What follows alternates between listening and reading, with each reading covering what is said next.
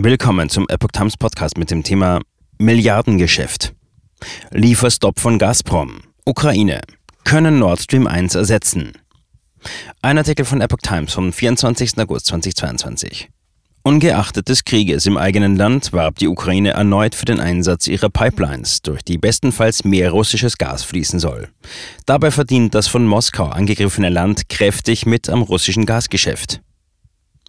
Angesichts des bevorstehenden kurzen Lieferstopps für russisches Gas über die Ostsee-Pipeline Nord Stream 1 hat die Ukraine ihre Pipelines als Ersatz angeboten. Die Kapazitäten des ukrainischen Gastransportsystems und der Route durch Polen sind mehr als ausreichend, um die Erfüllung der Lieferverpflichtungen von russischem Gas in europäische Länder sicherzustellen, heißt es in der Mitteilung des Betreibers des ukrainischen Gasleitungsnetzes GTSOU in Kiew. Die Ukraine könne Nord Stream 1 ersetzen und einen zuverlässigen Gastransit in die EU-Länder gewährleisten. Milliardeneinnahmen für die Ukraine durch Gastransit. Gazprom hatte zuvor angekündigt, den Gasfluss durch Nord Stream 1 erneut zu unterbrechen. Demnach werde vom 31. August bis zum 2. September wegen Wartungsarbeiten kein Gas nach Deutschland fließen. Kiew warb in Anbetracht chronischer Unterbrechungen der Arbeit von Nord Stream 1 für die Alternativroute über die Ukraine und Polen.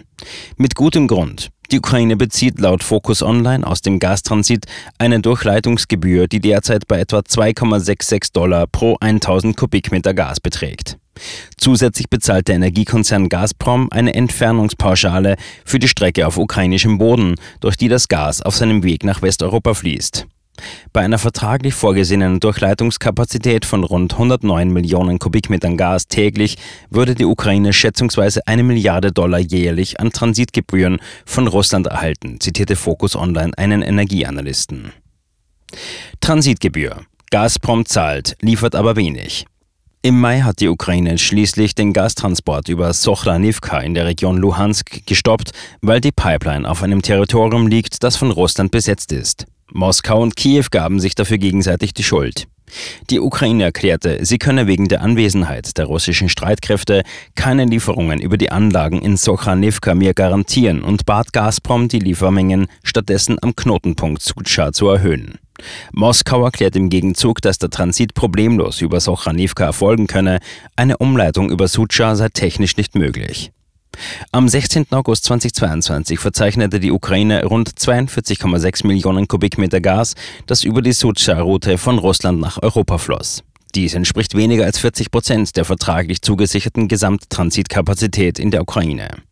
Gazprom habe die Möglichkeit, die Gaslieferungen nach Europa über die ukrainische Route zu erhöhen, warb Olga Bilkova, Direktorin für Regierungs- und internationale Angelegenheiten bei GTSOU. Doch selbst die bereits gebuchten und bezahlten Kapazitäten würde der russische Gaskonzern nicht nutzen, kritisierte die ehemalige ukrainische Parlamentsabgeordnete. Von der angestrebten Unabhängigkeit Europas von russischem Gas, die die Ukraine bislang stets befürwortet hat, war hier jedoch keine Rede.